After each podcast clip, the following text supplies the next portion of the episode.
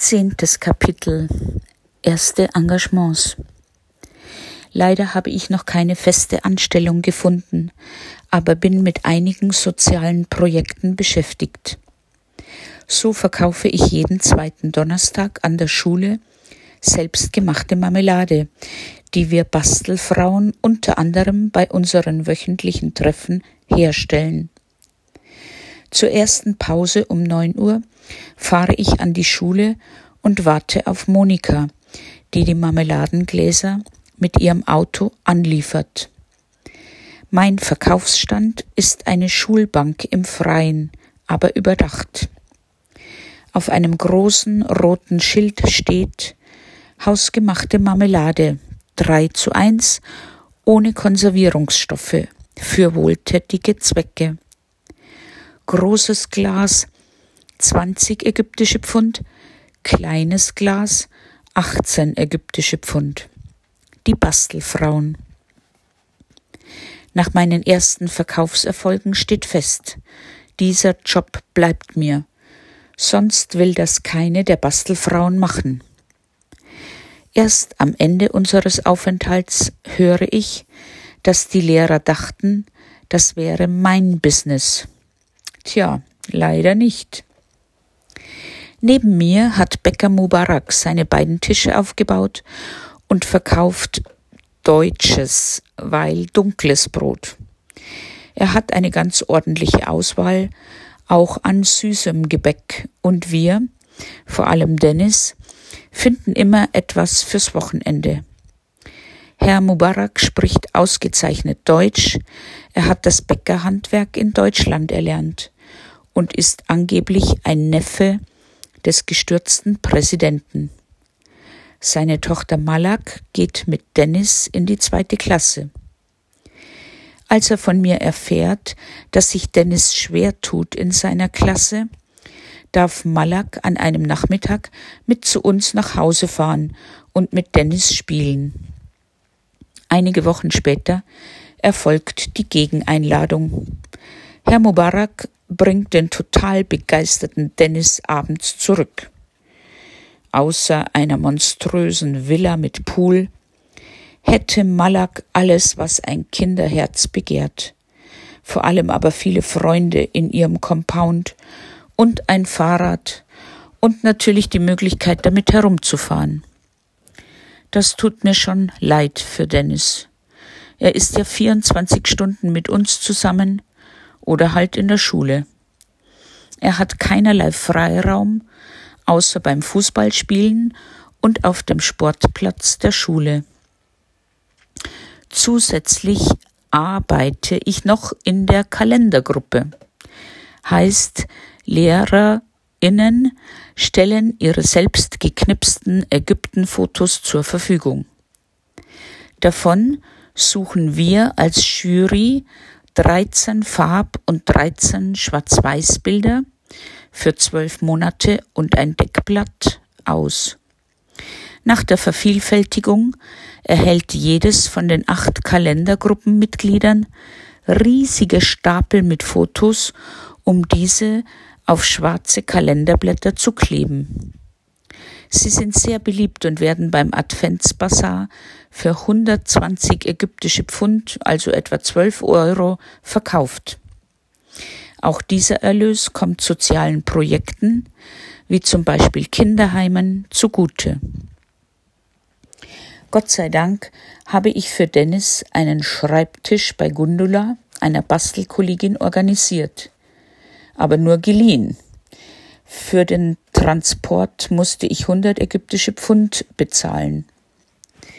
Vormittags klebe ich Bilder, nachmittags macht Dennis dort Hausaufgaben. Und ich gebe Nachhilfe.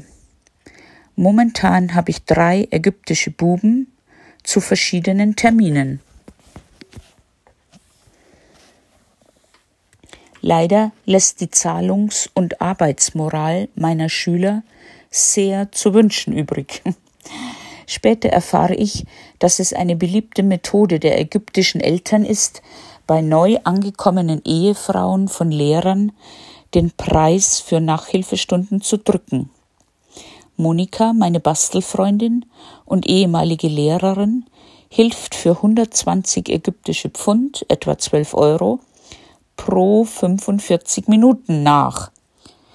Der Vater eines Viertklässlers, der mit seiner Familie ein paar Jahre in Wien lebte, hat mich auf 80 ägyptische Pfund heruntergehandelt.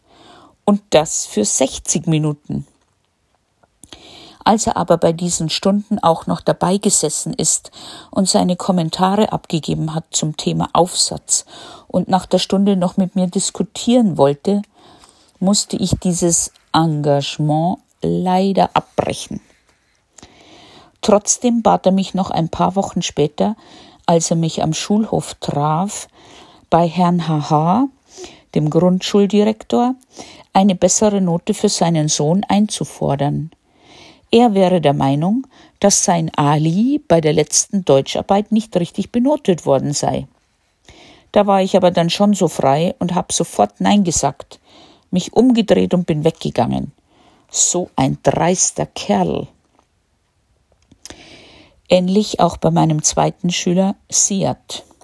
Seine Mutter, sie arbeitet als Dispatcherin an einer großen Kairener Klinik, will auch nur 80 Pfund bezahlen. Ich sag okay, weil wir nur zusammen lesen, also keine große Sache. Und das kann ich auch mit ihm im Schwimmbad tun. Ich sitze dann neben ihm auf den warmen Steinstufen am Beckenrand und wir knabbern Kekse und ich lese abwechselnd mit ihm einen Absatz in einem Kinderbuch. Nach ein paar Nachhilfestunden ruft mich seine Mutter an und will, dass ich nur noch eine halbe Stunde mit Siad lese.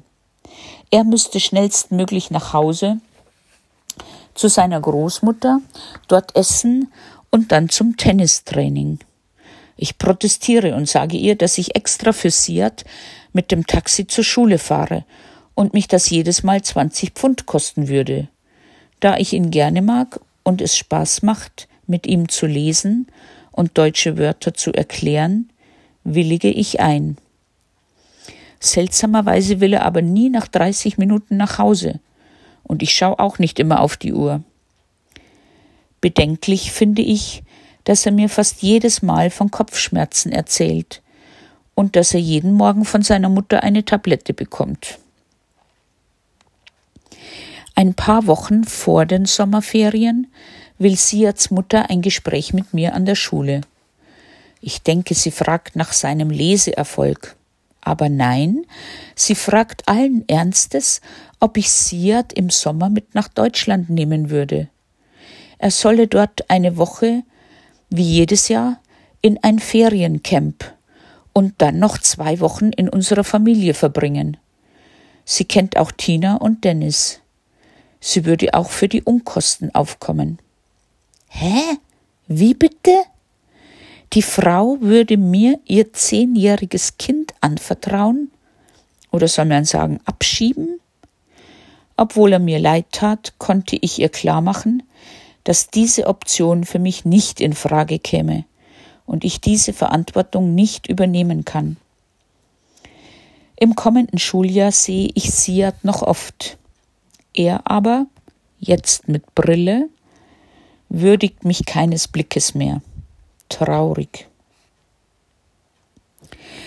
In Kairo gibt es auch einen sehr engagierten katholischen Monsignore Schrödel und wir haben schon ein paar Mal die Gottesdienste von ihm besucht.